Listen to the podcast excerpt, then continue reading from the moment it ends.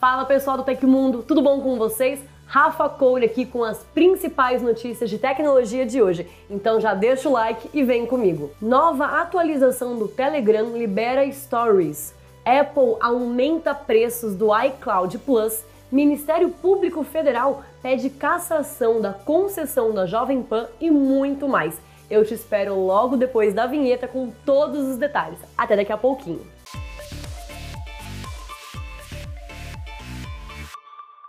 O iCloud Plus, sistema de armazenamento em nuvem da Apple, acaba de ficar com planos mais caros aqui no Brasil. Até então, o recurso era um dos poucos serviços da maçã que havia resistido aos reajustes de preços implementados pela empresa no ano passado, mas agora isso chegou ao fim. O iCloud Plus conta com três planos de armazenamento e todos sofreram aumentos que chegam a até 40%, conforme revelado na versão brasileira da página oficial do iCloud Plus. Com a mudança, o plano de 50 GB passou a custar R$ 4,90, um aumento de 40% em comparação aos antigos R$ 3,50. O plano de 200 GB passou de R$ 10,90 para R$ 14,90 um aumento de 36,7%. E o plano de 2 tera saltou de R$ 34,90 para R$ 49,90, um aumento de 42,9%, e todos são cobrados mensalmente. Para quem assina o iCloud Plus por meio do Apple One,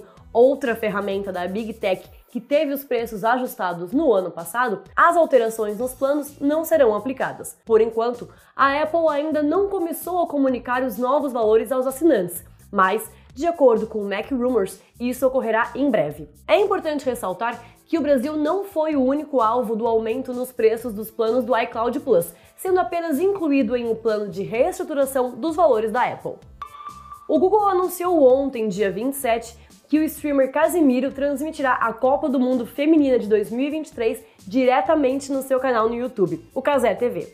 A notícia já havia sido anunciada pelo influenciador em março deste ano em um evento para publicitários e anunciantes, mas a Big Tech, dona do YouTube, só confirmou a notícia durante o Google for Brasil. Segundo a empresa, o Casé TV vai exibir 24 jogos da Copa do Mundo Feminina ao vivo totalmente de graça. Ao lado de Casimiro, as transmissões contarão com um reforço da jornalista Fernanda Gentil e também voltam para a bancada o narrador Luiz Felipe Freitas e o narrador Juninho Pernambucano. Além da transmissão ao vivo dos jogos, o buscador do Google também terá o clássico placar com as informações atualizadas em tempo real. Neste ano, a empresa também deve testar a exibição de GIFs em parceria com a seleção brasileira. A colaboração entre a empresa e o streamer já era esperada considerando o sucesso das transmissões de Casimiro no ano passado, durante a Copa do Mundo masculina. Nos jogos no Catar, a Casé TV chegou a bater o recorde de telespectadores em uma transmissão ao vivo no YouTube,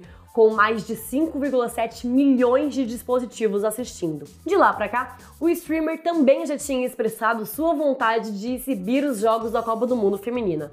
Além disso, segundo pesquisa da Float encomendada pelo YouTube, 80% dos brasileiros afirmam que querem ver mais mulheres no futebol profissional, seja jogando, comentando ou apitando os jogos. Os jogos da Copa do Mundo transmitidos pelo Casimiro podem ser assistidos por meio da Casé TV. Vale ressaltar que o streamer também libera vídeos com outros conteúdos do torneio, como a cobertura fora dos jogos, que foi realizada por Diogo Defante no ano passado e rendeu vários memes, e os melhores momentos da competição. O torneio feminino começa no dia 20 de julho, uma quinta-feira, e termina em 20 de agosto, um domingo.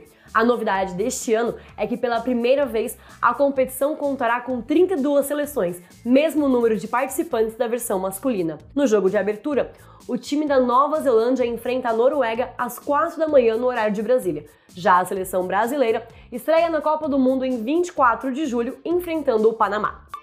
O Flipper Zero, dispositivo utilizado em pesquisa de hardware e cibersegurança, que é conhecido por facilitar ataques cibernéticos, vem apresentando uma grande demanda.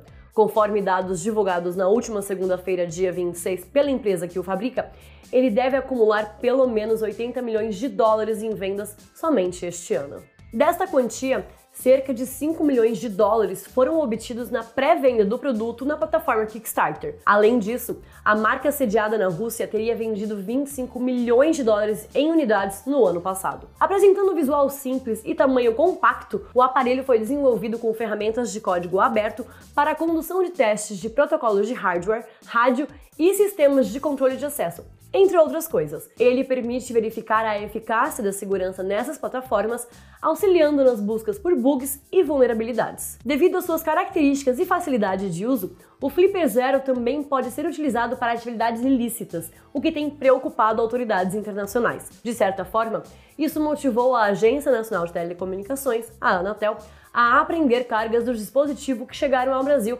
devido à falta de homologação. Segundo a Flipper Devices, que produz o gadget de hacking russo, o aparelho é uma ferramenta múltipla gamificada portátil para interessados em cibersegurança. Pesquisadores profissionais, caçadores de bug, curiosos e estudantes fazem parte do público-alvo do dispositivo. O Ministério Público Federal de São Paulo pediu à Justiça Federal a cassação da concessão pública da Jovem Pan.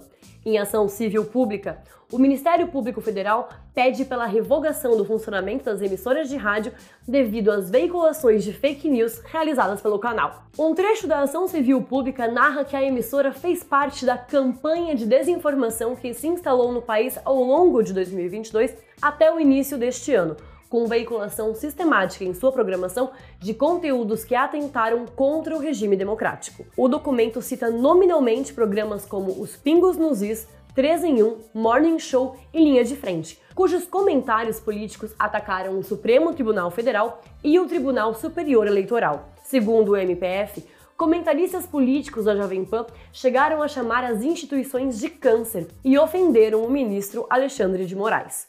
O Ministério Público ainda defende que a cobertura da empresa jornalística do 8 de janeiro, quando houve os atos golpistas em Brasília, foi reveladora, já que a emissora teria apoiado os atos. Além de pedir o cancelamento da concessão da Jovem Pan, o Ministério Público Federal quer que a Justiça Federal obrigue a emissora a veicular informações sobre a idoneidade do processo eleitoral. Se a Justiça decidir pela cassação, as medidas não afetarão o canal do YouTube e nem o canal pago da Jovem Pan, mídias que não são concessões públicas iguais às rádios e TVs abertas. A nível de explicação, a Constituição Federal de 1988 estipulou que a comunicação é um serviço público. Por causa disso, emissoras de rádios e televisão aberta são concessões públicas, ou seja, são serviços autorizados pelo poder público cujo objetivo é auxiliar os cidadãos do país. A Jovem Pan comunicou veículos como a Folha e o UOL que a defesa do grupo jovem será manifestada exclusivamente nos autos do processo. A Jovem Pan também se posicionou dizendo ter afastado o empresário Milton Oliveira de seu quadro de afiliados. Oliveira confessou durante um programa ao vivo ter financiado os golpistas de Brasília no ato de 8 de janeiro. O Telegram resistiu por bastante tempo, mas em breve será mais uma plataforma a adotar os stories.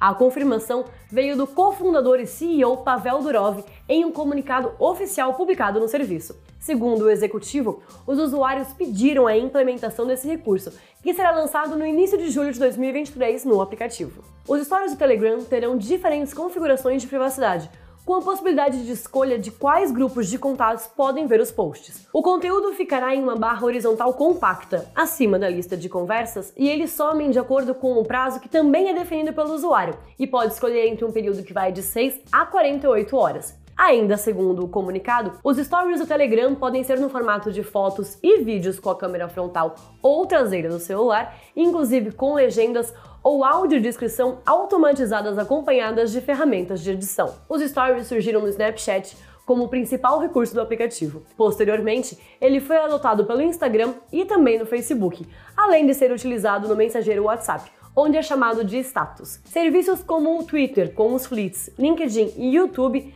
também testaram esse tipo de publicação, mas já encerraram os respectivos projetos. No Telegram, os stories serão também uma forma de compartilhar mensagens enviadas em canais públicos, o que pode aumentar a visibilidade desses grupos. Durov ainda afirma que a partir de agora, essa será uma nova era no Telegram, que vai se tornar ainda mais divertido e social do que já é atualmente.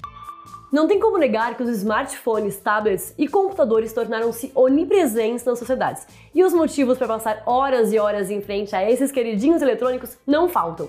Uma espiadinha nas redes sociais aqui, transações financeiras ali, mensagens em grupos de trabalho e da família chegando todo o tempo, aquela reunião online de última hora e quem sabe ainda dá para acessar o aplicativo de exercícios físicos e de músicas relaxantes no final do expediente. É muita coisa.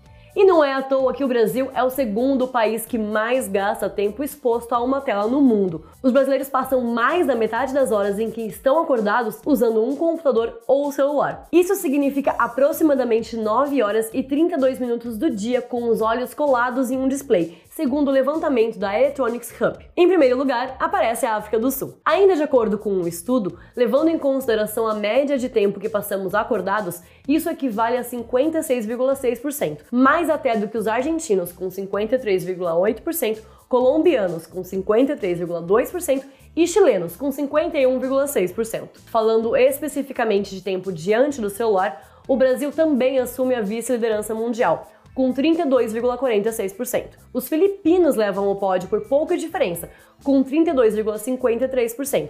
Já em terceiro lugar, vem a África do Sul novamente, com 31,52%. Mais um dado, inclusive, corrobora com todo esse cenário. Um relatório do aplicativo N descobriu que o uso de smartphones no Brasil aumentou 45% entre 2019 e 2021.